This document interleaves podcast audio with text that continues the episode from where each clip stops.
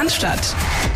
Der Mein VfB Podcast von Stuttgarter Nachrichten und Stuttgarter Zeitung.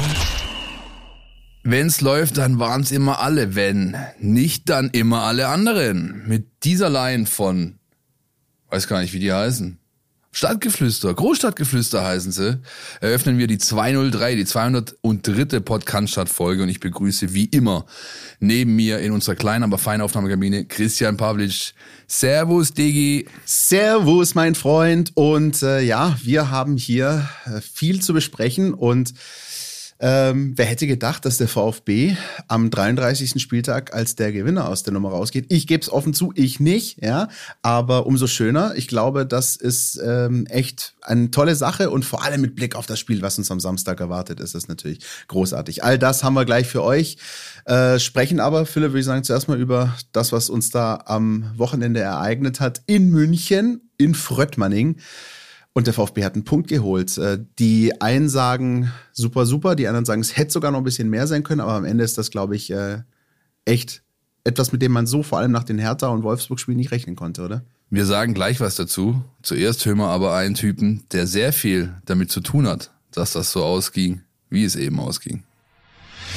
Wir wussten, was möglich ist dieses Wochenende, weil ähm, auch wir ein bisschen Unterstützung von den anderen Mannschaften bekommen haben mit den Ergebnissen und ähm, wir haben uns viel vorgenommen, wir haben uns richtig eingeschworen vom Spiel, ähm, weil wir wussten, wir haben hier heute eine Chance und äh, wollten alles raushauen und wir sind super ins Spiel reingekommen.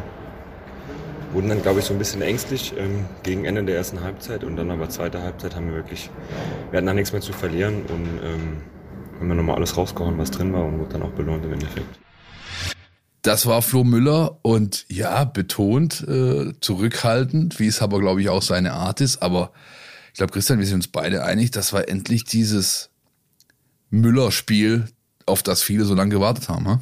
Genau. Das, ähm, was sich viele so sehr gewünscht haben, von dem alle gewusst haben, er kann's ja. Es ist ja nie so, dass irgendjemand behauptet hätte, er kann nichts. Ganz im Gegenteil. Äh, auch wir haben ja hier eigentlich von Woche zu Woche gesagt, es wäre so schön, wenn Flo Müller einfach mal ähm, auf die große Bühne treten und dem VfB drei Punkte oder einen Punkt festhalten würde. Und genau das hat er am Sonntag gemacht. Für mich besonders beeindruckend die Parade im zweiten Durchgang, wenn wir das alles mal von hinten aufrollen wollen, gegen Robert Lewandowski, als er zum einen wirklich überragend einfach ähm, den Winkel zumacht, spitz macht und dann das Ding noch an die Latte lenkt, weil, wenn wir ehrlich sind, ähm, wer schon einige Spiele von Bayern München gesehen hat, der weiß, das hätte durchaus so laufen können. Das wäre dann wahrscheinlich so ein typisches Bayern-Spiel gewesen, wo wir gesagt hätten, Mensch, der VfB eigentlich gut mitgehalten, tolles Spiel gemacht und am Ende doch noch mit leeren Händen dagestanden. In der Situation war Flo Müller da und hat genau das gemacht, was sich, glaube ich, ähm, ja, so viele einfach erhofft hatten schon seit Wochen, diesen Punkt festgehalten, der am Ende vielleicht Gold wert sein kann. Es gibt, äh, Philipp, übrigens im Kroatischen gibt es so ein Sprichwort mit Blick auf äh, solche Dinge, da sagt man Bot Kokucha. Das heißt auf Deutsch frei übersetzt so viel wie ein Punkt so groß wie ein Haus. Und so groß wie ein Haus ist nicht nur dieser Punkt, sondern war auch diese Parade in meinen Augen von Flo Müller. Ja, das hat er stark gemacht und mich äh, freut am allermeisten, dass er das gezeigt hat, was wir speziell jetzt immer äh, die letzten Wochen dann mal kritisch angemerkt haben, was halt gefehlt hat. Ausstrahlung und Präsenz. Die waren da. Beide Attribute hat er endlich mal auf den Platz gebracht und dann ist es natürlich äh, ein Stück weit auch gut für einen Keeper, wenn schon ab der ersten Minute die, die Fäuste brennen, sozusagen. Wenn du warm geschossen wirst, dann wirst du hinten raus natürlich immer, immer besser, immer sicherer. Man muss dazu sagen, es gab sicherlich auch Kritik an Florian Müller, die sag ich mal, nicht differenziert genug war, ja, und dann verstehe ich Sven Missentat ähm, zum Teil, der dann immer wieder moniert hat, zuletzt auch uns in den Mikros, das verstehe ich nicht, warum die, der wird zu Unrecht kritisiert, ist ein guter, verstehe ich zum Teil, verstehe ich, oder gehe ich zum anderen Teil nicht mit, weil ich ihm sage, Moment mal, wir zumindest haben das klar auf den Punkt gebracht, es fehlt ihm an genau diesen beiden Attributen. Jetzt waren sie da und dass der Junge ein paar Bälle halten kann, das wussten wir vorher und jetzt hat es endlich mal gezeigt. Und dementsprechend war er auch unser Man of the Match, mein VfB Note 2 bekommen und das zu Recht, Christian, oder? Definitiv, denn Wenn du bei den Bayern was holen willst, dann brauchst du eine gute Torhüterleistung. Das äh, ist keine neue Erkenntnis und die war aber absolut gegeben. Und ähm, ich glaube, wenn wir so ein bisschen auf dieses Spiel noch äh, in anderen Aspekt noch eingehen, finde ich, sind auch ein paar Sachen passiert, die dem VfB durchaus in die Karten gespielt haben. Ne? Also ähm, wir werden bestimmt gleich auch noch über die Personalie Oma Mamu sprechen. Ich glaube, die äh, liegt dir durchaus auch am Herzen, Philipp. Aber auch so Sachen wie ähm, dieses Auftreten direkt von Anfang an, ja, das ist ja das, was äh, wir auch schon seit Wochen thematisiert haben. Wie oft hat der VfB ein frühes Gegentor gefressen, äh, lief im Rückstand hinterher und musste sich dann eben von neuem sammeln. In dem Fall war der VfB von der ersten Sekunde an da und hat den Bayern gezeigt, pass auf. Mit uns gibt's hier heute keinen gemütlichen Sonntagsspaziergang, sondern ihr werdet hier richtig mal lochen müssen, wenn ihr gegen uns erfolgreich sein wollt genau die Attribute auch gezeigt, äh, die wir auch so ein bisschen vermisst haben, auch die Fans vermisst haben, waren plötzlich da. Diese Zäckigkeit, dieses Stück weit ekelhafte, nicht unfair. Ich finde, der VfB hat sehr, sehr ferngestellt, nur drei gelbe Karten kassiert in dem Spiel. Ähm, aber einfach den Bayern diese Lust am Fußballspielen genommen zu haben, das war von dem ersten Moment an sehr, sehr ersichtlich. Hast du auch im Spirit gesehen, hast du auch an der Linie gesehen, hast du auch in den Augen der Spieler gesehen. Und ähm, wenn ich das alles so äh, unter den Strich nehme, könnte man sich natürlich zum einen die Frage stellen, wo war das eigentlich in den Wochen davor? Ja. Auf der anderen Seite, wenn ich sehe, wozu diese Mannschaft fähig ist und wozu sie imstande ist, dann bin ich halt auch der Meinung, dass diese Mannschaft so nicht absteigen darf. Egal ob nach 34 Spieltagen oder in der Relegation. Das hat, glaube ich, auch ganz Fußball Deutschland gesehen. Ich glaube auch, dass man bei der Hertha und in Bielefeld gesehen hat, dass dieser VfB zu viel mehr in der Lage ist, als momentan die Tabelle aussagt. Ich habe ja letzte Woche gefordert, Leute, lasst euer Herz auf dem Platz. Zeigt Leidenschaft, zeigt Laufbereitschaft, zeigt Intensität, Härte auch bis zur erlaubten Grenze und dann bekommt ihr was dafür. Genauso ist es gekommen. Ja. Diese Härte und diese Intensität hat beispielsweise auch dazu geführt, dass Kingsley Coman direkt wieder nach Ibiza zurückfliegen konnte nach dem Spiel. Ja, und er hat sich die rote Karte abgeholt. Das war einfach genau deswegen. Der war so genervt davon, dass er keinen Stich gemacht hat, dass dann eben die Situation mit Mavropanos sich genauso äh, abgespielt hat. Und weißt du, was ich noch glaube?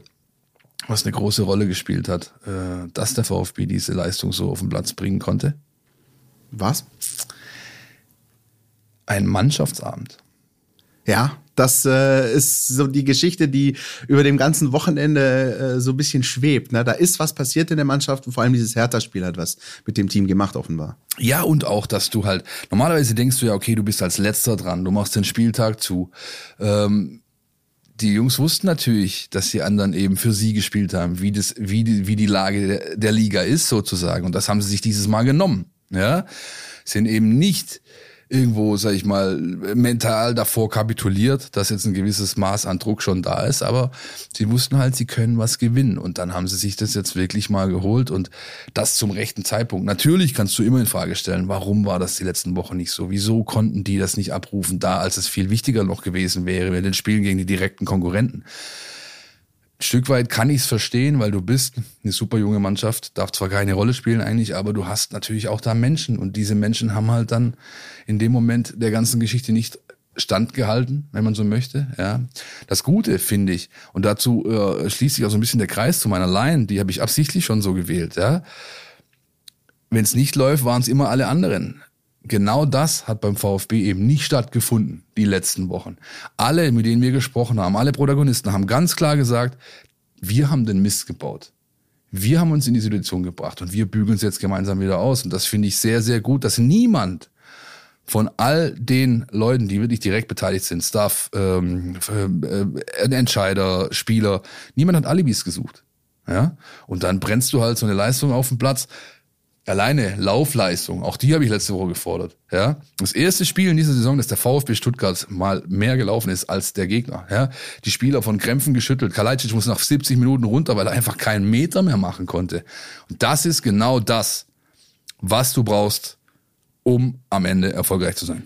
Dieser Sascha Kalajic-Moment ist etwas, was auch mir ganz besonders in Erinnerung geblieben ist, weil wir haben ja auch beispielsweise nach dem Wolfsburg-Spiel über ihn diskutiert und gesagt, Mensch, äh, da hat gar nichts funktioniert und vielleicht äh, denkt er sogar zu viel nach, macht sich zu viel Gedanken, zu viel Sorgen rund um die ganze Situation. Und was man an ihm sinnbildlich halt ablesen kann und sich dann auf die ganze Mannschaft übertragen hat, ist, dass der VfB es innerhalb dieser Woche offenbar geschafft hat, aus diesem, ich sag mal, ex negativo Denken ein positives Denken zu machen, ja, nach dem Motto, wir können jetzt hier wieder was erreichen. Ähm, dazu hat im Übrigen tatsächlich auch, wir haben in der vergangenen Woche diesen gesplitteten 33. Spieltag durchaus kritisiert. Im Nachhinein muss man sagen, dass es dem VfB Absolut. durchaus reingelaufen Absolut. in diesem Fall. Ja, dass du gesehen hast, äh, Bielefeld hat verloren, die Hertha hat sogar verloren und plötzlich stehst du am Sonntagabend in München da und weißt, hm, schlimmstenfalls ist halt alles so, wie es ist, uns passiert nichts und die Situation ist dieselbe, oder wir machen hier was und verbessern unsere Situation. Und das hast du gemerkt, ähm, also zum einen der Situation geschuldet, aber zum anderen einfach auch in den Köpfen der Spieler, die diese Bissigkeit von Anfang an hatten und äh, gemerkt haben, wir können das Ding jetzt an uns reißen, wir können das Ding hier wieder zu unseren Gunsten drehen, etwas Positives schaffen. Und das, ähm, finde ich, hat sich an diesem Bild von Sascha Kalajic äh, komplett äh, gezeigt, ne? der also am Boden lag, wie wirklich das Herz auf dem Platz gelassen hat. Äh, und das ist das, wo, wo so viele Fans, glaube ich, wenn sie dieses Bild sehen, sich denken, genau das, Jungs, genau das ist es. Und trotzdem bleibt für mich so ein Stück weit äh, ein, ein, ein, ein, was hängen, wo ich sage, Alter, ja, also diese fehlende Effektivität. Ja. Der VfB hat über die Saison gesehen einen X-Goals-Wert von 46,8 und macht daraus nur 39 Tore. Das ist zu wenig. Und das hast du jetzt auch in München gesehen. Mit mehr Effektivität killst du die schon vor der Pause, gehst mit 3-0, 3-1 in die Kabinen und dann wäre wahrscheinlich der FC Bayern nicht mehr zurückgekommen. Ich habe mir mehrfach auf die Lippen gebissen, weil ich in Gesellschaft war, um nicht äh, die wüstesten Flüche raus, rauszulassen bezüglich Oma Mamouche, weil er zum dritten, vierten Mal alleine auf die Bude zuläuft und einfach nichts gebacken bekommt. Ja, er gibt die Vorlage auf Tomasch, aber das hatte schon seinen Grund, dass der in der Kabine bleiben musste. Da wiederum Lob für mich an den Trainer oder von mir an den Trainer so rum man hat oft bei Materazzo die letzten Wochen und Monate gemerkt oder auch angemerkt und teilweise kritisiert, der wechselt zu spät, der reagiert zu spät. Was ist mit dem Ingame-Coaching? Dieses Mal hat das nach 45 Minuten knallhart durchgezogen, hat Orel Mangala für Oma Mamouche gebracht und das war für mich ein wichtiger Faktor. Ich würde fast sogar sagen Gamechanger.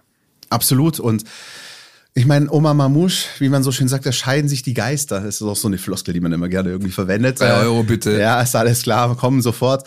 Ähm, ja, auch mich machen die Szenen kirre, ne? wie er das 2-0 eigentlich machen muss. Er hat solche Situationen schon gehabt. Äh, in Bielefeld beispielsweise ähm, oder auch im Heimspiel gegen Dortmund, äh, ähnlich spitzer Winkel damals gewesen. Auf der anderen Seite hast du es natürlich auch gesagt, ähm, wie er dieses erste Tor vorbereitet, ist natürlich großartig. Oma Mamouche ist so ein Spieler, der die ganz verrückten Dinge reinbringt. Deswegen habe ich ihn, da bleibe ich übrigens dabei, deswegen habe ich ihn bei diesem Spiel in Berlin vermisst. Ich weiß nicht, ob der VfB was geholt hätte mit ihm, aber Fakt ist, wenn Omar Mamouche auf dem Platz ist, passiert immer irgendwas Verrücktes. Ob im Positiven oder im Negativen. Und dann wiederum, es ist aber, finde ich, sehr, sehr gut gewesen, ähm, von Matarazzo diesen Move zu machen, zur Pause, ihn rauszunehmen, Mangala zu bringen, bisschen mehr äh, Balance zu haben, vor allem auch in der Absicherung nach hinten und trotzdem nach vorne gefährlich zu bleiben. Ja, und auch Ballsicherheit im, im, im, im Mittelfeld. Ja, irgendwie. Es war plötzlich ein anderes Spiel, weil der einfach auch unter Druck äh, ganz anders ähm, äh, um, umgeht. Du weißt immer, du kannst den anspielen, auch wenn er Doppeldeckung kannst du ihn, ihn anspielen, ist vollkommen egal, ja. Trotzdem, wenn Oma Mamouche größer werden will, dann muss er diese Dinger machen, dann muss er den Gegner killen. Vor allem, ich meine, die spielen ja, die spielen ja zu zehnt. Der Tanguy Niasu hat den miserablen Tag nach drei Minuten gelb. Das ist genau dein Gegenspieler. Das musst du dir nehmen, ey. Ja, da haben wir. Anyway, hinten raus. Auf der anderen Seite, Philipp, möchte ich ganz kurz noch was sagen, ne? Dass ähm, der VfB dann zur Pause eben in Rückstand gerät, ist vielleicht auch insoweit ganz nützlich gewesen. Klingt blöd, aber ich bin mir halt sicher, ich glaube, das hat auch irgendwie Sandro Wagner ja in seinem Kommentar erklärt, ich bin mir eigentlich sicher, der Nian Su wäre zur Pause rausgegangen, wenn die Bayern nicht 2-1 geführt hätten. So ist er aber halt auf dem Platz geblieben. Das war dann, glaube ich, auch von Nagelsmann so ein, äh, wie soll ich sagen, äh, ja, komm, wir, wir gewinnen es wahrscheinlich auch mit ihm, um es jetzt mal, um es jetzt mal ganz salopp oh, zu sagen. Ja, aber ja, und, und, und dann ist aber halt auch das 2-2 eben so passiert, weil äh, er in dem Moment auch kein Land gegen Sascha Kalajic gesehen hat. Ähm, insoweit wieder das eine spielt zum anderen rein und ähm, naja, in dem Fall hat Pellegrino Matarazzo zur Pause reagiert, Julian Nagelsmann nicht und auch das hat dem VfB dann vielleicht den Punkt gebracht. Klar, wir haben es auch am Anfang gesprochen, man hätte das Ding dann auch gewinnen können, gewinnen müssen, selbst nach dem 2-2 sagen die einen, die Chance von Kalajic ja wie so ein Elfmeter, ne, ähm, Na gut, auch Philipp Förster hat noch die eine oder andere Szene gehabt. Auf der anderen Seite Robert Lewandowski haben wir gerade am Anfang schon thematisiert. Ich glaube, wenn jemand vor dem 33. Spieltag gesagt hätte, dass der VfB als Gewinner dieses Spieltags rausgeht im Vergleich zu Bielefeld äh, und zur Hertha, äh, hätten nicht viele für möglich gehalten. Äh, ich will auch gar nicht mehr an den Quatsch denken, den ich hier vor der Woche verzapft habe. Ja, äh, in dieser Stelle nochmal Grüße auch an den VfL Bochum. Äh, das war stark. Ich hätte nicht so damit gerechnet. Aber ähm, am Ende hat der VfB den Punkt geholt, die anderen beiden nicht und eben dadurch seine Situation wirklich um einiges verbessert. Gut, dass du das von dir aus ansprichst. Ich hatte mir nämlich als Joker noch unseren WhatsApp-Chat von diesem Abend äh, zurechtgelegt. Ja, Bielefeld, Bochum, ja. Und aber äh, wir lassen es mal so. Ist in Ordnung, nehme ich. Was machen wir mit dem Punkt, Christian? Mitnehmen, drauf aufbauen, nicht mehr weiter zurückgucken, sondern uns darauf fokussieren, was jetzt am Samstag für Konstellationen herrschen und äh, was der VfB daraus mitnehmen kann. Ganz kurz nochmal ein Einspieler vom Wochenende, der schon ein bisschen rausblickt oder vorausblickt auf das jetzige, nämlich von Erik Tommy. Ja, das spielt uns natürlich in die Karten, dass, äh, dass die anderen auch da Punkte gelassen haben. Ähm, klar, das ist dann irgendwie auch in jedem drin, dass, dass dann nochmal so ein Stück weit Motivation auftaucht, dass man dann das Gefühl hat, da ist noch alles drin, das sind zwei Spiele und ähm, ja, ich glaube, das haben wir auf dem Platz gemerkt. Aber dass die Mannschaft an Takt ist, das sieht man, glaube ich, Woche für Woche, auch wenn die Ergebnisse nicht immer stimmen. Und jetzt müssen wir gucken, dass wir hinten raus nochmal alles geben. Ja, Erik Tommy auch schon so mit äh, dem Auge voraus, ähm, was uns natürlich äh, an dem Punkt zu dem äh, Thema bringt, das wir in den letzten Wochen immer so ein bisschen hatten, die Lage der Liga. Ja? Und wir hatten das vergangene Wochenende, das für den VfB gelaufen ist und haben den 34. Spieltag. Diesmal wirklich alles zeitgleich. Ähm, und wir wissen, dass der VfB gegen den FC Köln spielt. Darauf werden wir gleich noch zu sprechen kommen in aller Ausführlichkeit. Die beiden anderen Spiele, die Parallelspiele, die für den VfB interessant sind, sind Arminia Bielefeld gegen RB Leipzig und Borussia Dortmund gegen Hertha BSC. Und ähm, Natürlich ist die Hoffnung groß, dass ähm, die Borussia ihren Job erledigt und die Hertha schlägt. Auf der anderen Seite kann man natürlich sich auch die Frage stellen und sollte man sich natürlich auch die Frage stellen, warum soll der Hertha in Dortmund eigentlich nicht das gelingen, was dem VfB in München gelungen ist, nämlich zu punkten. Und trotzdem, äh, unterm Strich, Philipp, wenn man sich das anschaut, dann ist die Borussia schon der Favorit in dem Spiel. Ja, ich meine, du hast, du hast, das ist ja unbestritten. Also äh, auch wenn äh, Hertha irgendwie 350 Millionen in den Kader gebumst hat, ohne was dafür zu bekommen, im Wesentlichen, ja, ist das ja, müssen wir nicht länger drüber reden. Hertha bekommt jetzt was zurück, Jovicic, Richter. Wer ja, noch? und ähm, Plattenhardt ist auch wieder ins Training ja, ja, eingestiegen. Ja, also die werden schon mit ihrer besten Truppe auftreten, aber du hast äh, finde ich auch am, am Wochenende nach dem Spielen halt schon gemerkt, dass denen so ein bisschen der Stift geht. Die haben, die haben eine riesen, die haben einen Elfmeter liegen lassen. Das macht natürlich was mit der Mannschaft, ist ja logisch. Und sie haben jetzt einfach nur noch was zu verlieren. Ja? Bei Dortmund wiederum ist es so, du hast natürlich, also die beiden Borussias sind ja so quasi so ein bisschen ähnlich, ja. Die sind äh, hochtalentiert, äh, hoch bezahlte, gute Kicker, aber völlig inkonstant. Ja? Die, manche sagen sogar, die einzige Konstante bei Borussia Dortmund ist die Inkonstanz. Dann hast du dieses Haaland-Thema, was die Wochen die Schlagzeilen beherrscht hat. Der Rose ist angezählt. Haaland jetzt äh, sein Verträgchen da unterschrieben, sein neuer Arbeitgeber 600.000 Pfund die Woche, Diggi. Das ist eine Ansage, ne?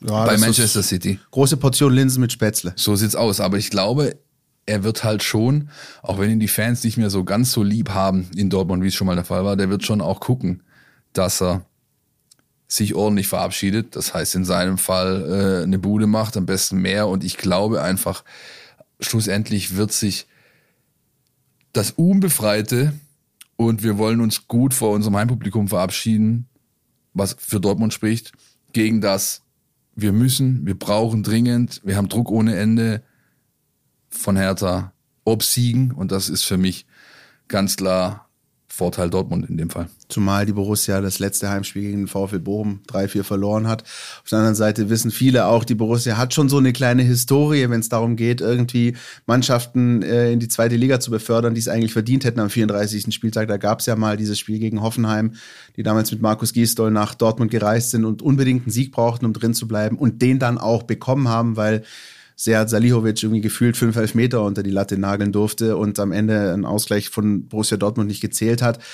Äh, da hoffen natürlich die VfB-Fans, dass das nicht nochmal passiert, sondern dass eben die Borussia da durchzieht. Ähm, und ja, ich glaube tatsächlich, ähm, dass das auf VfB-Seite natürlich auch erst eine Rolle spielt, wenn du selbst deinen Job machst, gar keine Frage. Mm, auf der anderen Seite finde ich es einfach beruhigend und dafür ist eigentlich dieser Punkt in München einfach Gold wert. Dafür ist er so groß wie ein Haus, weil du dich einfach auf 17 abgesichert hast. Also so gut wie.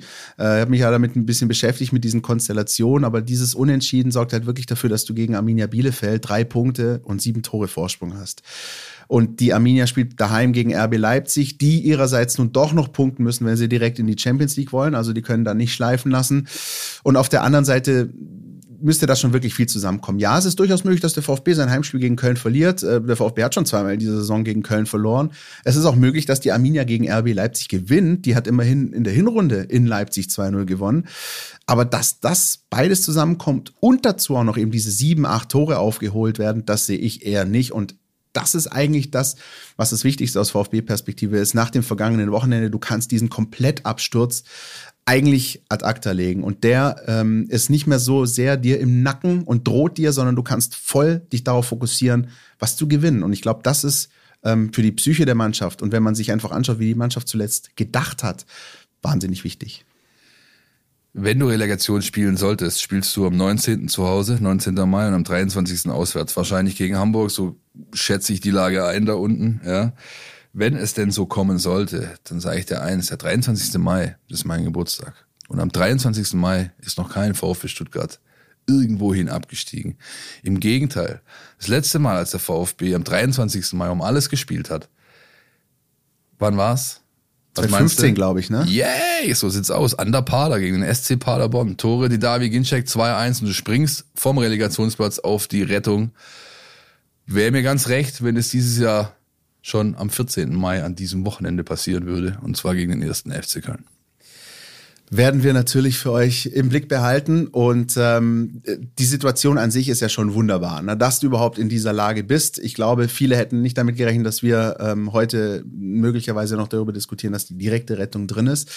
Aber äh, macht es für uns alles besser, weil ich glaube, Philipp und ich, wir können da durchaus ein bisschen ehrlich sein. Die letzten Wochen, so vor allem nach dem Hertha-Spiel, boah, das war schon, da mussten wir uns so die ganzen Hoffnungsschimmerchen und die Puzzleteilchen ein bisschen aus der Nase ziehen und gucken, wo können wir denn noch hier ein bisschen Hoffnung und, und, und Aufbruchstimmung verbreiten. Jetzt hat die Mannschaft dafür gesorgt am Sonntag, ähm, hat auch Sascha Kalajic gesagt, so ein bisschen, wir sind eine Wundertüte, bleibt echt zu hoffen, dass dieses Level, was sie jetzt gezeigt haben, dass sie das aufrechterhalten. Ähm, Mache ich mir aber jetzt ehrlich gesagt wenig Sorgen. Nein, im Gegenteil, ich bin sogar dezent angegeilt, sage ich dir ganz, sage ich dir ganz ehrlich. Also ich meine, das ist ja auch und wäre ich jetzt äh, ein guter Kicker und würde den Brustring tragen, ginge es mir genauso, weil das ist doch genau das, was du haben willst als Athlet.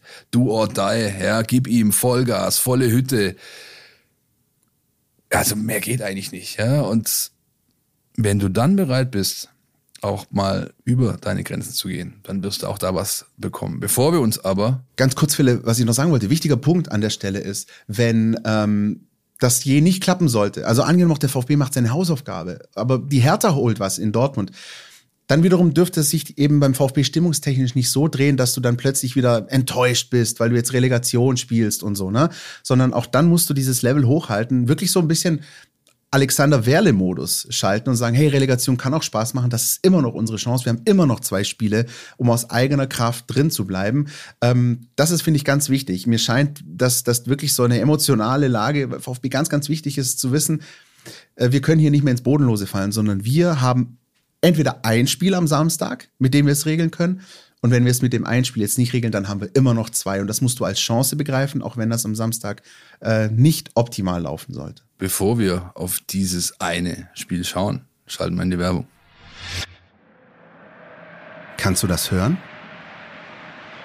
Endlich ist die Bundesliga wieder am Start. Ich bin Christian, du kennst mich aus dem Mein VfB Podcast Podcast und ich freue mich riesig. Tauche ein in die Welt deines Lieblingsvereins, den VfB Stuttgart. Mit dem Mein VfB Plus Abo bleibst du die ganze Bundesliga-Saison auf Ballhöhe. Erhalte Zugriff auf das Matchcenter, Live-Ticker, multimediale Inhalte und vieles mehr. Jetzt die Mein VfB App herunterladen und das Abo vier Wochen kostenlos testen. Verfügbar im Apple App Store und im Google Play Store. Meine Damen und Herren, das Jingle. NLZ News. Neues von den Nachwuchsmannschaften. Die U21 des VfB hat äh, so ein richtig schönes Fußballspiel gehabt, bei dem man dann merkt, wenn zwei Mannschaften aufeinandertreffen, bei denen es jetzt sportlich nicht mehr um alles oder nichts geht. Ja, einzelne Akteure schon, wirst du sicher gleich was dazu sagen können, Philipp, aber am Ende hat man schon gesehen, der VfB 2 ist gerettet, die Kickers aus Offenbach äh, sind durch mit der Saison und dann kommt halt so ein Spiel zustande, wo gefühlt zehn Tore in fünf Minuten fallen. Am Ende heißt es dann 2 zu 4 für ähm, die Kickers. Ähm, wir haben vor ein paar Wochen noch erzählt, dass äh, der VfB ja so ein bisschen das Zünglein an der Waage sein könnte, was das Aufstiegsrennen angeht in diesem Zweikampf zwischen Elversberg und Ulm. Das ist nun vom Tisch, weil ähm, die Ulmer das Kunststück vollbracht haben, 3-1 bei der SG Sonnenhof Groß Asbach zu verlieren. Ist aber auch kein Wunder, weil da mittlerweile Julian Schieber Co-Trainer ist. Da kann man schon mal verlieren. Aber dieses Ergebnis hat halt den beiden Mannschaften Asbach und Ulm so gar nicht reingespielt, weil der FSV Frankfurt und die SV Elversberg ähm, sich in den letzten zehn Minuten den Ball beim Spielstand von 1-1 rumgemummelt haben, was vielleicht nicht ganz sportlich, aber durchaus legitim ist, weil eben beide Mannschaften das Ergebnis hatten, was ihnen nützt. Der SV Elversberg steigt auf und ähm, der FSV Frankfurt ist gerettet. Insoweit dieses Spiel am letzten Spieltag VfB 2 gegen den SSV Ulm vielleicht sportlich mit Blick auf die Tabellensituation nicht das Wichtigste für den VfB, aber schon mit Blick auf die Zukunft und auf diese ganze Konstruktion dieser Mannschaft. Ne? Ja, absolut. Also ich meine, das ist, das ist ein Spiel, wo es jetzt nochmal darum geht, für die Spieler ein Statement zu setzen, den, den Verantwortlichen zu zeigen, hey, also auf mich kannst du setzen nächste Saison, ich habe Bock, ich will das. Ja. Und äh, ich meine, wir sind uns, glaube ich, alle drüber einig und ich, ich habe mit genügend Entscheidern unten gesprochen, die, die sagen, okay, sowas darf uns nicht nochmal passieren wie diese Saison. So Personal oder personelle Fehlplanungen, Fehleinschätzungen.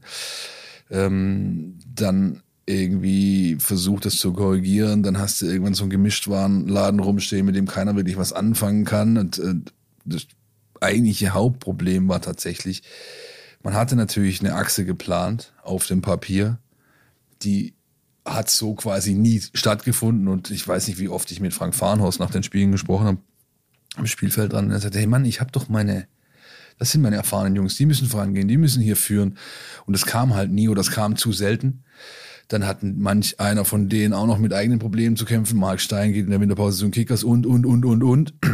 Fakt ist, man weiß da unten ganz genau, dass das alles andere als das Gelbe vom Ei war. Die Saison möchte das besser machen, wird das besser machen, hat die Personalplanung in den letzten Wochen extrem intensiviert ab dem Zeitpunkt, als klar war, wir spielen weiter Regionalliga ich weiß auch aus guter, valider Quelle, dass zwei richtige Kracher vor der Tür stehen, ja, die kommen werden. Also zwei, zwei Top-Jungs, die in dieser Mannschaft in Zukunft ähm, nicht nur mitspielen, sondern auch vorangehen wollen. Dann hast du äh, Henry Chase, der ähm, einen überragenden Eindruck wohl macht im Training, ja, der gesetzt ist in der nächsten Saison in der Innenverteidigung, so wie äh, die Zeichen äh, stehen, die mich erreichen. Und dann hast du natürlich noch die Jungs, die aus 2019 hochkommen. Ja, da ist jede Menge gutes äh, Spielermaterial, was Nico Willig abgeben wird. Ein Teil davon hat er schon während der Rückrunde jetzt immer wieder gespielt. Laubheimer, Littig, äh, Hoppe. Da wird vieles passieren. Ja, und bevor diese Jungs dann nächstes Jahr die U21 nach vorne bringen sollen, haben sie noch zwei, drei kleine Aufgaben, die auf sie warten. Ne?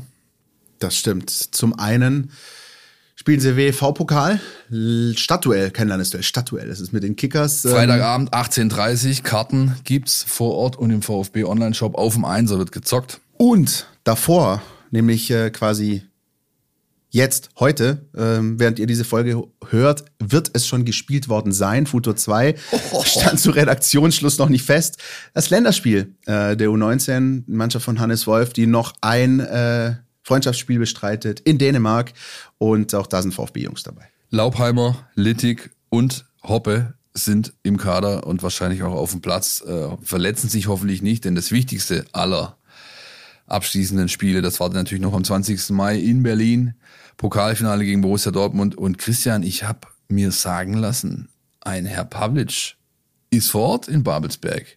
Natürlich, das lasse ich mir nicht nehmen. Ja, Pokalfinale mit dem VfB, mit der U19. Äh, was noch nicht geklärt ist, ist die abschließende Reiseroute. Die ergibt sich dann daraus, was der VfB am Samstagnachmittag macht, nämlich ob das möglicherweise verquickt werden kann mit irgendeinem Relegationsrückspiel im Volkspark oder so. Wer weiß, ich habe mir sagen lassen, äh, ICE von Berlin nach Hamburg soll ziemlich flott unterwegs sein. Ähm, schauen wir mal. Aber ja, 20. Mai, U19 Pokalfinale, Dortmund gegen VfB. Das, ähm, das machen wir auf jeden Fall und werden euch dann natürlich auf dem Laufenden halten rund um diese Begegnung der Mannschaft von Nico Willig, die dann die Chance hat, doch noch einen Titel zu holen für das NLZ des VfB, nachdem das ja bei der U17 am vergangenen Sonntag ganz, ganz knapp und ganz, ganz unglücklich nicht gereicht hat gegen Schalke. Bitter, richtig bittere Nummer ja, für die Jungs von Markus Fiedler, denn sie waren in den 100 Minuten zuvor die bessere Mannschaft. Das hat, glaube ich, jeder gesehen, der dieses Spiel gesehen hat. 80 Minuten regulär plus zweimal zehn Verlängerungen, mehrere Top-Chancen. Schalke ebenso wie der VfB mit Dennis Simon ein richtiges Tier im Tor gehabt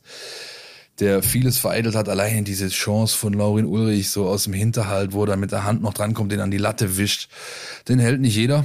Dann geht's eben in die Lotterie und da hat der VfB leider sein Momentum weggeworfen. Ja, das ist richtig, weil man sagt das ja immer so, ja, ein Elfer ist dann nur Lotto. Ja, es ist schon ein Glücksding, klar. Aber man kann auch innerhalb eines Elfmeterschießens so ein Momentum gewinnen und wieder verlieren. Und ich muss ganz ehrlich sagen, als ich gesehen habe, dass Dennis Simon himself den ersten Elfer sich zurechtlegt, den versenkt und dann der erste Elfer der Schalker auch noch übers Tor ging, da war ich mir echt sicher, das ist jetzt, also ob sich die Schalker davon nochmal erholen, ähm, da habe ich ein bisschen dran gezweifelt. Und dann hat halt leider Lauren Ulrich seinen Elfer ähm, ja halb hoch dann doch haltbar geschossen, so dass eben der Keeper da rankommen konnte. Dann ist es alles ein bisschen geswitcht. Dann haben sie reihenweise die Bälle übers Tor geschossen, auch ich glaube, weil der Elfmeterpunkt nicht wirklich ganz so aussah, wie er auszusehen hatte. Und ähm, das hat dann irgendwie auch dann dazu geführt, dass die Spieler ähm, und deswegen würde ich tatsächlich die beiden Jungs, die dann äh, am Ende verschossen haben, äh, vor allem Samuele Di Benedetto, fast sogar rausnehmen. Die haben natürlich gesehen, dass irgendwie fünf Elfmeter übers Dach geflogen sind und haben ihre so gehe ich zumindest mal davon aus, dann auch bewusst flach halten wollen. Und dann geht es halt darum, den Torwart zu verladen. Und das ist halt schief gegangen. Ich glaube, wenn ähm, das Elfmeterschießen nicht diese Dramaturgie bekommt, die es dann erhalten hatte, dann schießen die, ähm, die beiden ihre Elfmeter vermutlich auch anders. Ne? Wenn du dich erinnerst, ähm, Kollege Schimic hat seinen Elfmeter ja eigentlich genauso geschossen wie De Benedetto. Ja, äh, der ist dann aber halt einfach äh, reingegangen, weil der Torwart sich für die andere Ecke entschieden hat. Alles ein bisschen strange gewesen.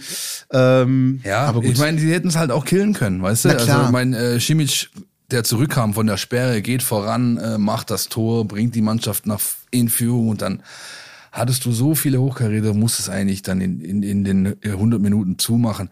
Und dann sind es einfach junge Männer, ey. Also wenn, ich, wenn dir da die Nerven versagen, dann musst du halt leider leider ähm, das irgendwo akzeptieren, dass in dem Fall ähm, nicht die bessere Mannschaft diesen Titel holt. Übrigens exakt 20 Jahre nach dem letzten Mal. Der letzte Schalke U17-Titel war vor 20 Jahren, 2002, gegen den VfB. Damals 3-1 nach Verlängerung gewonnen.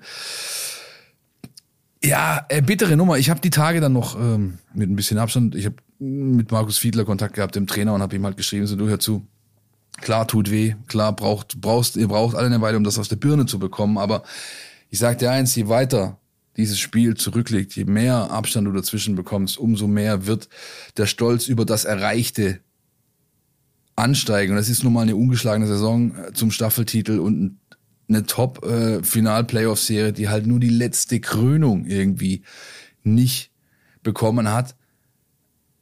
Aber sind wir uns doch mal, äh, sind wir, sind wir noch mal ehrlich, man braucht ja auch noch Ziele, oder? Und äh, Markus Fiedler wird nächste Saison eine neue Mannschaft übernehmen, äh, aus der U16 kommen gute Jungs hoch.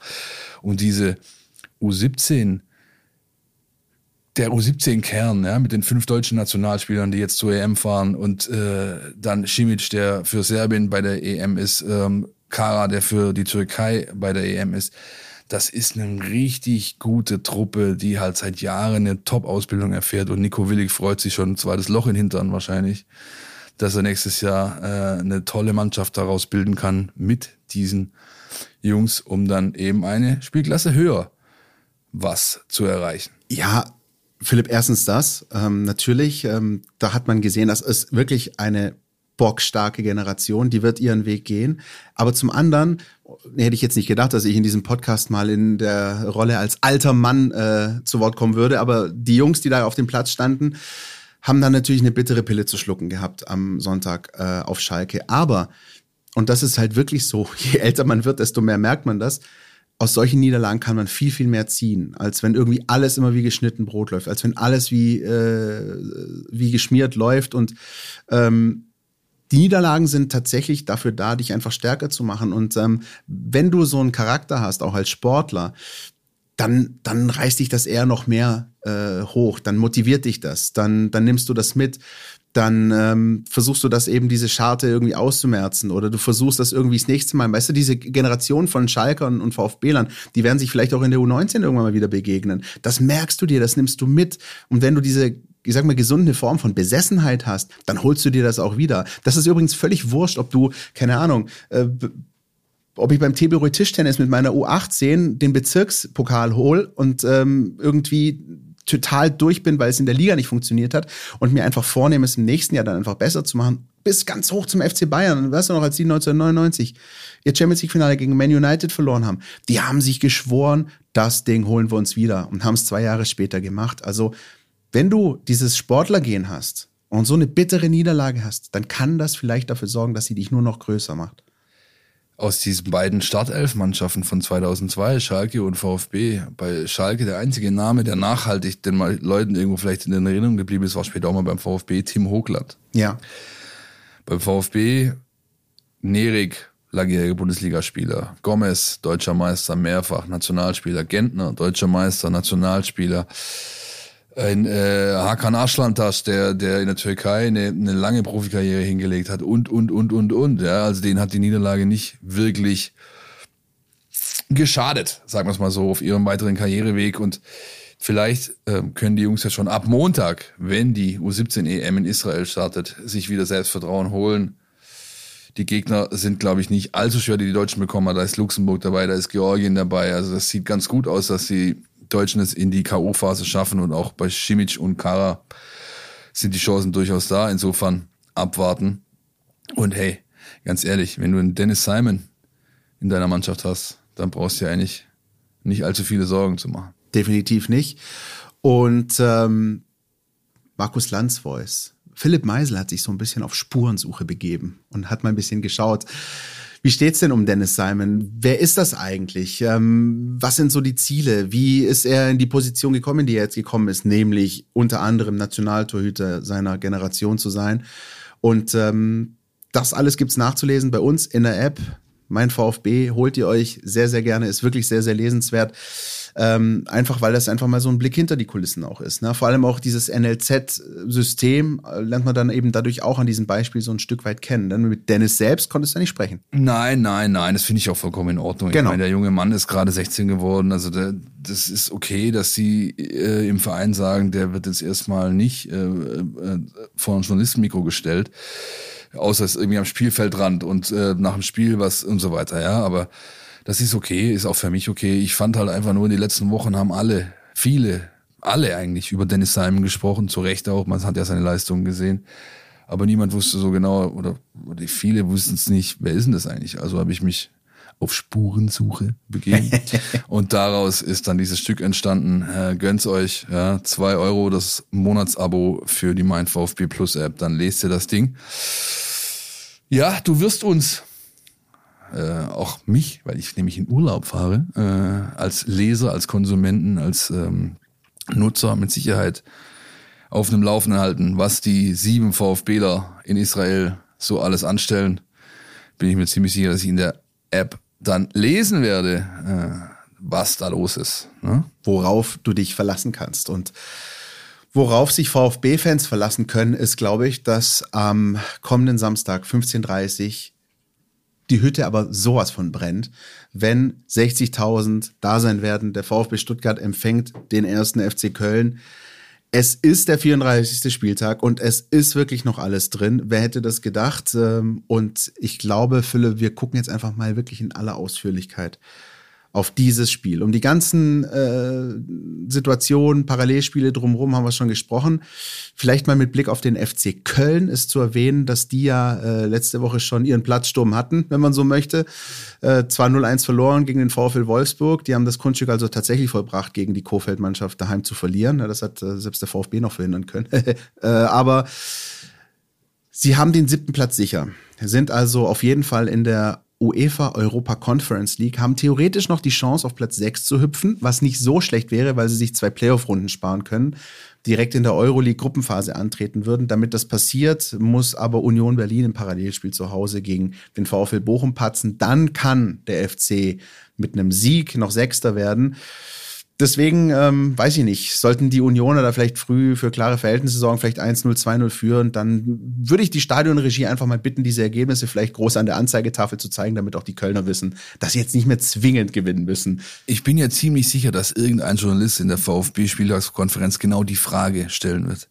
Lassen Sie die anderen Ergebnisse auf der Anzeigentafel anzeigen, Herr Matarazzo, mit allen Chancen Klassiker. und Risiken, die damit verbunden sind ich kann mir gut vorstellen, dass er einen 50-50-Weg wählt, dass er sagt, lass mir Dortmund, Hertha, lass mir äh, Leipzig, Bielefeld äh, da, wo es ist. Aber wenn genau das passiert, was du gerade skizziert hast, kann ich mir schon gut vorstellen, dass das auf der Anzeigentafel auftaucht, alleine schon, weil es mit den Leuten natürlich was machen wird. Gar nicht, unabhängig von der Mannschaft, aber mit den Menschen, mit diesen 60.000 Hütte ist ausverkauft, hat der VfB gemeldet. In dieser Arena wird das was machen, ist doch ganz klar. Mit Sondertrikots wird der VfB noch auflaufen. Äh, das ist auch ganz frisch rausgekommen an diesem Mittwoch. Eine Reminiszenz an die 92er Meisterschaft. Also jeder, der dieses ikonische Bild äh, von und mit Guido Buchwald nach seinem 2-1 äh, in Leverkusen noch vor Augen hat. So ähnlich wird das am Samstag auch aussehen. Und vielleicht, es ist keine Meisterschaft, aber vielleicht klappt es ja tatsächlich mit dem direkten Klassenverbleib und dann wäre das doch schon sowas wie eine kleine Meisterschaft für den VfB nach all dem, was in dieser Saison passiert ist. Und dann gäbe es auf jeden Fall was zu feiern. Wäre nicht so schlecht. Ähm, ja, aber davor müssen sie halt ihren Job erledigen. So ja. Und da äh, finde ich es wieder gut, dass eben die Verantwortlichen das genau sagen. Ich meine, es ist ja auch logisch. Do your fucking job, guys. Also das ist einfach, es gibt jetzt nichts mehr, wo, wo, wo du kannst nicht mehr rummachen. Jetzt genau dasselbe wie letzte Woche.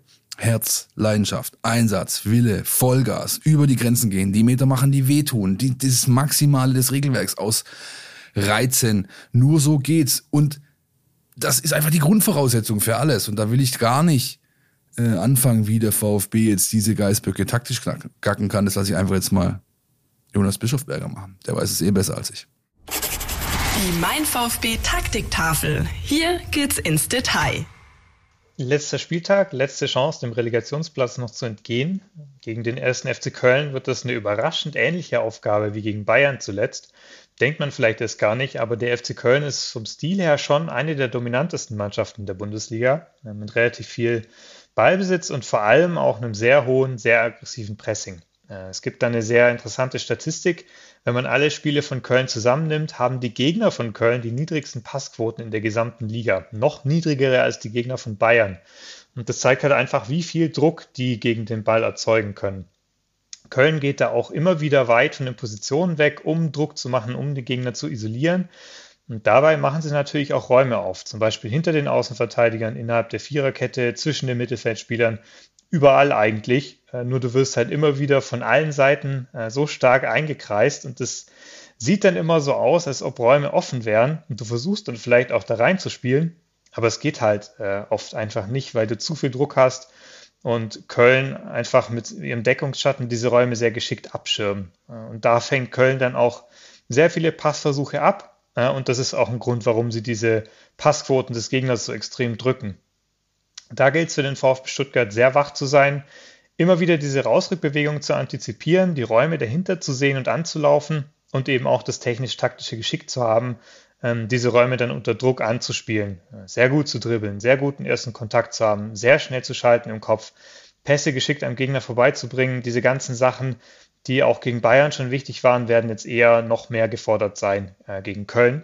Ähm, offensiv ist Köln eine extrem flügellastige Mannschaft. Äh, die spielen ja entweder Raute oder 4 zu 3 1, wobei das 4 zu 3 1 meistens asymmetrisch angeordnet ist und dadurch eh wieder stark zur Raute tendiert. Da bauen sie meistens mit nur einem Sechser auf und tiefen Außenverteidigern, während das restliche Mittelfeld sehr weit aufrückt. Und dadurch haben sie halt wenig Verbindung zwischen Offensive und Defensive und dementsprechend überbrücken sie das Mittelfeld auch sehr schnell. Ähm, davor lassen sie den Ball aber durchaus mutig laufen in der Abwehr, ähm, auch wenn sie auch wenn sie unter Druck gesetzt werden. Aber dann geht es halt schnell nach vorne. Vor allem spielen sie dann sehr früh über Außen, über die Außenverteidiger und suchen halt vor allem die Flanken dann auf Modest, der immer wieder sehr unangenehm in den Rücken seiner Gegenspieler ausweicht.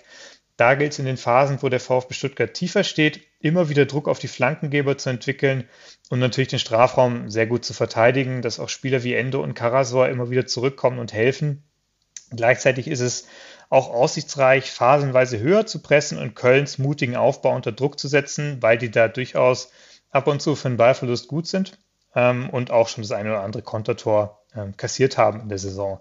Dementsprechend, wenn man alles zusammennimmt, ähm, werden beim VfB Stuttgart viele taktische Komponenten gefragt sein, die der Mannschaft letzte Woche schon in München zum Erfolg verholfen haben.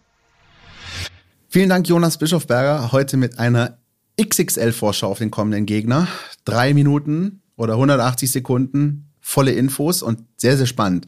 Ähm, ne, auf der einen Seite der FC, gegen den der VfB in die Saison einfach schon zweimal verloren hat. Auf der anderen Seite dann doch so ein bisschen die Hoffnung auch mit Blick auf das vergangene Spiel. Ne? Ich habe dem Jonas äh, direkt nach dem Spiel gegen die Bayern am Sonntag habe ich ihm eine Nachricht geschrieben und gesagt, Jonas, sag mir einfach nur, dass die Kölner ähnliche Räume bieten wie die Bayern jetzt. Dann wird das schon werden.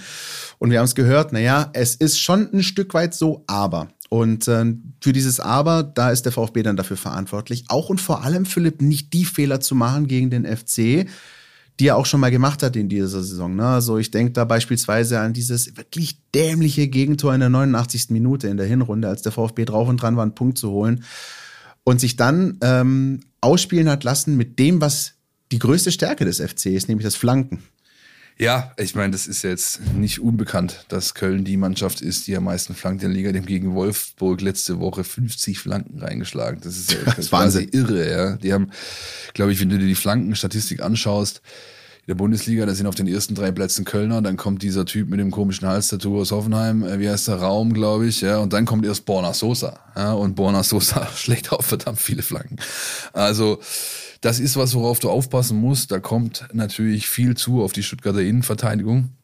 Es trifft aber dann auch auf eine Stuttgarter Stärke, denn keine andere Mannschaft der Liga ist so gut in der Luft wie der VfB. Offensiv und defensiv Zweikämpfe in der Luft zusammengenommen äh, ist es die beste Mannschaft. Ich glaube, der Knackpunkt ist gar nicht so die Abwehrreihe Ito, Anton, Mavropanos, die kriegen schon ihre, ihre Birnen da irgendwo hin und werden das erste Ding abräumen. Das zweite ist wichtig. Das Einsammeln der zweiten Bälle, ja. Dieses typische, dem Gegner nicht den Rebound lassen, an der Strafraumkante dann meistens, ja.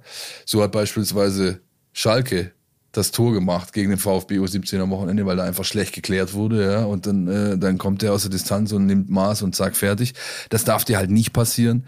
Das ist echt so, so ein Punkt, wo ich, wo ich sage, da müssen sie sehr, sehr stark aufpassen.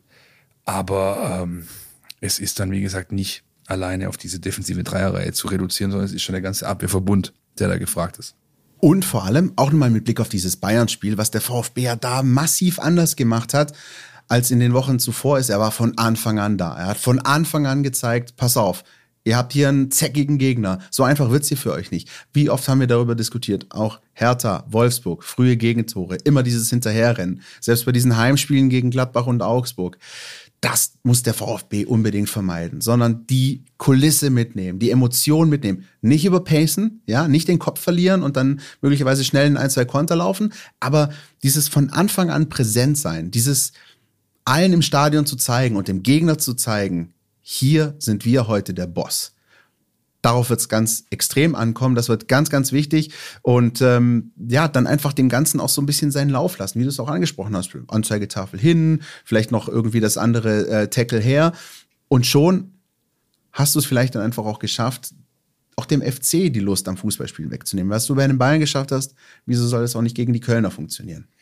Ja, ist natürlich schwierig. Ich glaube, die Kölner sind schon eine Mannschaft, äh, die auch mit dem Trainer äh, einen haben, der die richtigen Worte finden wird, wo es sehr schwierig ist, ihnen genau das zu nehmen. Und sie haben natürlich aus ihrem Saisonverlauf auch gelernt, dass sie sehr äh, gut in der Lage sind, Widerstände zu überwinden. Ja, und dann haben sie natürlich noch die, das spielt vielleicht nicht ganz so die große Rolle, aber sie haben natürlich auch die Historie im Rücken. Ja? Die letzten 25 Jahre ein einziger Heimsieg für den VfB. Jedes Mal, wenn der FC herkommt, gibt es eigentlich einen Sieg, ja, oder zumindest einen Punkt. Das sind schon alles so Sachen, die eine Rolle spielen werden. Ja. Aber du hast schon den Knackpunkt eigentlich angesprochen. Das ist der wichtigste. Es kommt halt echt massiv auf diesen zwölften Mann an. Ja, und deswegen finde ich es toll, dass die, dass die Fans kommen, ja, dass da Gas gegeben wird, dass da ja alles äh, in der Macht des Einzelnen Stehende getan werden wird, um dieses Spiel auf deiner Seite zu drehen. Sven Missentat hat die Tage gesagt, wir wollen gemeinsam unseren Kessel brennen lassen. Ich habe schon, ich musste so ein bisschen schmunzeln, vielleicht hat er beim TC angerufen, ein bisschen Pyro bestellt oder so, ja, aber nein. Also das, er hat natürlich recht, ja. Und wir weißt noch, wie wir vor dem Augsburg-Spiel darüber diskutiert haben, da, oh, jetzt erstmal volle Hütte, was macht das mit der Mannschaft? Wird es sie hemmen? Nein, es hat sie nicht gehemmt. Im Gegenteil, es hat sie beflügelt. Und diese Erfahrung haben die Jungs natürlich jetzt. Ja. Und wenn da die 60.000 wirklich alles geben, ich will ganz ehrlich, kein von euch sehen, hören, riechen, der vor Mittwoch nächste Woche wieder Stimme hat. Ja, also jeder, der da drin ist, muss wirklich alles, alles geben und zwar über 90 Minuten und auch die Menschen, die keine Karte bekommen haben, vor dem Fernseher sind oder in der Kneipe oder sonst wo.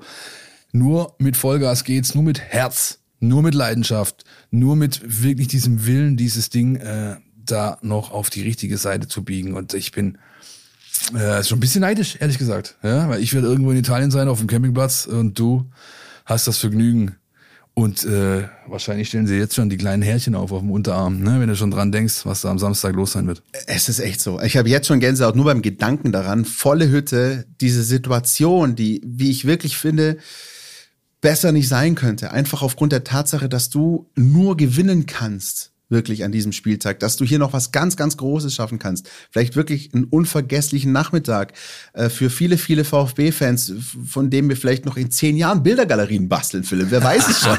Wer weiß es? Ähm, und, Klickstrecke bitte. Und im Zweifel aber ähm, Spielzeitrelegation. Und ähm, da bleibe ich auch dabei. Wenn man sich auch diesen Auftritt in München anschaut, ähm, finde ich, dann darf diese Mannschaft nicht absteigen. Die ist, die ist, da ist ein Spirit, da sind gute Jungs. Ähm, die waren vielleicht, oder nicht so viel vielleicht, sondern ziemlich sicher in den vergangenen Wochen auch ein Stück weit erdrückt von dem Druck und von diesem ganzen negativen äh, absteigen zu können. Und wenn sie es jetzt wirklich endgültig geschafft haben, dieses Mindset zu drehen und dieses Münchenspiel keine Eintagsfliege gewesen ist, wovon ich nicht ausgehe, dann ist mir nicht Angst und Bange. Und zwar zum einen nicht mit Blick auf das Spiel am Samstag, aber auch nicht mit Blick auf zwei Zusatzspiele, die es dann werden würden. Und ähm, ja, dann einfach das Herz auf den Platz lassen, genau wie wir es gesagt haben, genau wie es die Spieler am, am Sonntag gemacht haben. Und wenn du es dann schaffst, das Publikum mitzunehmen, von dem wir wirklich wissen, boah, wenn ich nur daran denke, diesen Moment, als, als äh, Sosa auf Kalajic das 3-2 gegen Gladbach, wenn sowas auch nur annähernd passiert und ähm, das eine Symbiose ergibt, dann, dann steht einem großen Nachmittag nichts im Wege. Und ja, ich habe tatsächlich, bin ein bisschen aufgeregt. Naja, ich meine, die müssen ja die Arena eh umbauen für die EM.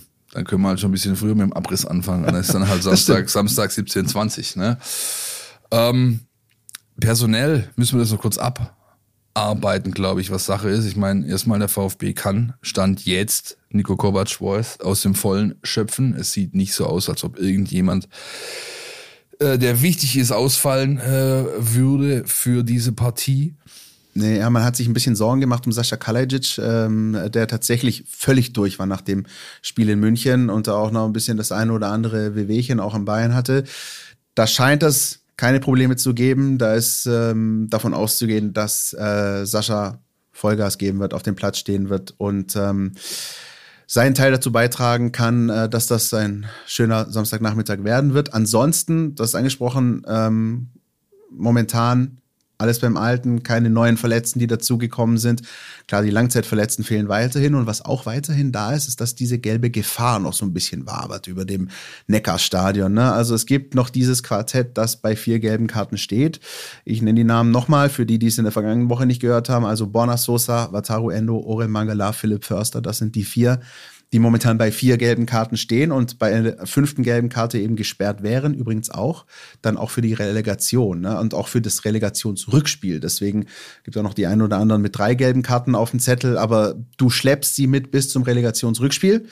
Auf der anderen Seite bin ich mir auch sicher, Philipp, also wenn es äh, am Samstag irgendwie nach 80 Minuten 1-0 steht und es gilt hier irgendwie eine Führung zu verteidigen, da wird keiner zurückziehen, weil er irgendwie denkt, er wäre dann im Relegationshinspiel Nein, gesperrt. Nein, haben sie ja Wochenende schon nicht gemacht. Ich meine, äh, Endo macht ein Wahnsinnsspiel in München. Ja, und ich finde dann auch gut, ich meine, die Frage kam natürlich letzte Woche schon. Ja, der, der Trainer hat da klare Ansagen gemacht, nichts da. Wir, wir, hier wird nicht taktiert, hier wird nicht geschont, hier wird nicht nichts da. Durchziehen, Vollgas und das ist genau das, was es halt jetzt bedingt. Ich kann mich nur wiederholen. Ja, äh, darauf kommt es jetzt an.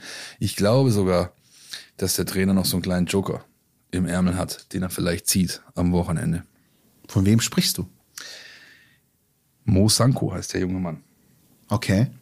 Also nach allem, was ich so gesehen habe, vor allem äh, die letzten Tage und Wochen, aber auch äh, so ein bisschen äh, ja, gehört habe bei Gesprächen, in denen ich da, die ich geführt habe. Der Junge ist sehr, sehr weit. Ja, also es war ja eigentlich schon Irrsinn, dass er überhaupt äh, wieder ins Mannschaftstraining integriert werden konnte so früh, äh, auch wenn er immer noch teilweise gedrosselt äh, fährt. Aber ich glaube, das könnte Materazzo so als kleinen Kniff sag ich mal, bereithalten, ihn in den Kader nehmen. Gar nicht, weil er ihn, also unabhängig davon, ob er ihn reinwirft oder nicht. Ja, aber äh, ich kann mich noch gut an ein Spiel erinnern, da hat man Nico Gonzalez auf die Bank gesetzt, nur um dem Gegner Angst zu machen. Und es gab mal ein Spiel, da war Daniel Ginczek nach dem zweiten Kreuzbandriss hintereinander äh, plötzlich auf der Bank. Und dann gab es diesen einen Moment, als der Spieler zum zur Bank gerufen wurde. Und du kannst dich, glaube ich, wie ich noch ganz gut erinnern. Und jetzt krieg ich hier Hühnerpelle auf dem Unterarm. Emotion. Emotion, was in dieser Arena los war. Die, die, die scheiß Dach ist weggeflogen. Ja? Und für so einen Moment, angenommen, der, der, der, der sprintet zur Bank und muss ihn vielleicht dann gar nicht bringen, weil er sagt, oh, Spielsituation hat sich geändert, ich habe mich nochmal anders überlegt. Aber selbst wenn dieser Name vorgelesen werden würde auf der Aufstellung von Holger Laser, die Leute rasten aus, Alter. Die rasten komplett aus, ja. Und das, das ist halt dann was, das ist dann Momentum, dass wir noch den letzten entscheidenden Kick vielleicht geben kann, dass äh, der Ball eben nicht in der 89. Minute bei Tony Modest landet und der eben dann Modest Dinge tut. Also vorher war ich ja der alte Mann, als es um die U17 ging. Jetzt muss ich aber sagen, Alter.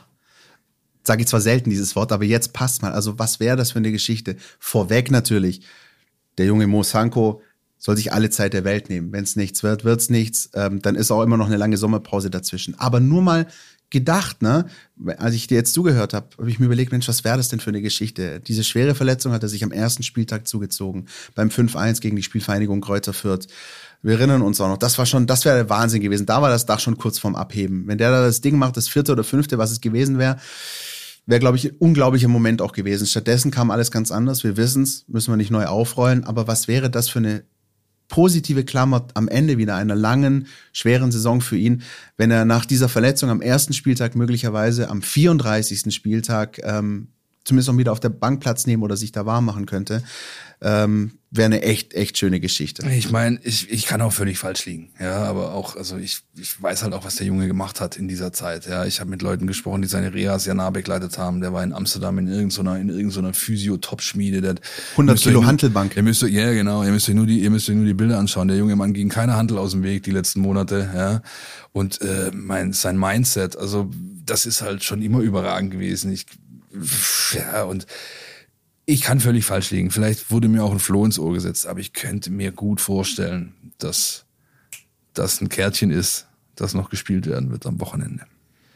Werden wir für euch natürlich alles beobachten, alles im Blick haben, alles mitnehmen, was am Samstagnachmittag passiert. Gegen 17, 20, 25, spätestens 17.30 sind wir um einiges schlauer. Da wissen wir dann auch, ob es äh, zusätzliche Spiele für den VfB geben wird. Äh, du, Philipp, verabschiedest dich jetzt schon mal äh, für eine Weile ne? und äh, guckst dir das Ganze vom Liegestuhl an. So sieht's aus. Ich habe schon die beste aller Notizen eingetragen in Outlook, nämlich die sogenannte Abwesenheitsnotiz. Und, äh, Hast du die auch verdient? Ja, das ist, ja, ey, wie gesagt, äh, manchmal muss man halt auch Prioritäten setzen. In dem Fall war das nicht anders möglich. Ich danke dir, dass du das möglich machst, denn du musst buckeln, äh, wirst aber, glaube ich, auch viel Spaß haben. Ich kenne dich gut genug, damit das, um das so sagen zu können. Und dann hören, sehen wir uns im Juni irgendwann wieder als Erstligist Berichterstatter. Herr Pavlic, ist das klar? Ja, ist das angekommen da drüben? Ja, ist angekommen. Für euch da draußen vielleicht noch die Info, die äh, ganz wichtig ist. Ähm, sollte der VfB am Ende nach dem 34. Spieltag auf dem 16. Platz bleiben und dementsprechend Relegation spielen, dann hören wir uns hier schon in der nächsten Woche am Montag. Denn am Donnerstag steigt ja dann schon das Hinspiel in der Relegation zu Hause in Bad Cannstatt und dann wird es am Montagabend eine Spezialfolge rund um diese Relegation geben. Das heißt, ähm, haltet die Augen und Ohren offen in allen euren Podcatchern, wo auch immer ihr uns hört und empfangt. Wenn der VfB 16. wird, gibt's die Spezialfolge schon direkt am Montag. Sollte es alles sehr, sehr positiv ausgehen und der VfB wirklich noch auf den 15. hüpfen, dann gibt's erstmal Party on am Samstag und dann hören wir uns mit einer regulären Abschlussfolge dann ganz normal am Donnerstag. Mir bleibt nur das berühmte Horst Rubesch Zitat. Ich sage nur ein Wort. Vielen Dank. Und dir einen schönen Urlaub und euch eine schöne Woche. Podcast statt. Der Mein Mein VfB Podcast von Stuttgarter Nachrichten und Stuttgarter Zeitung.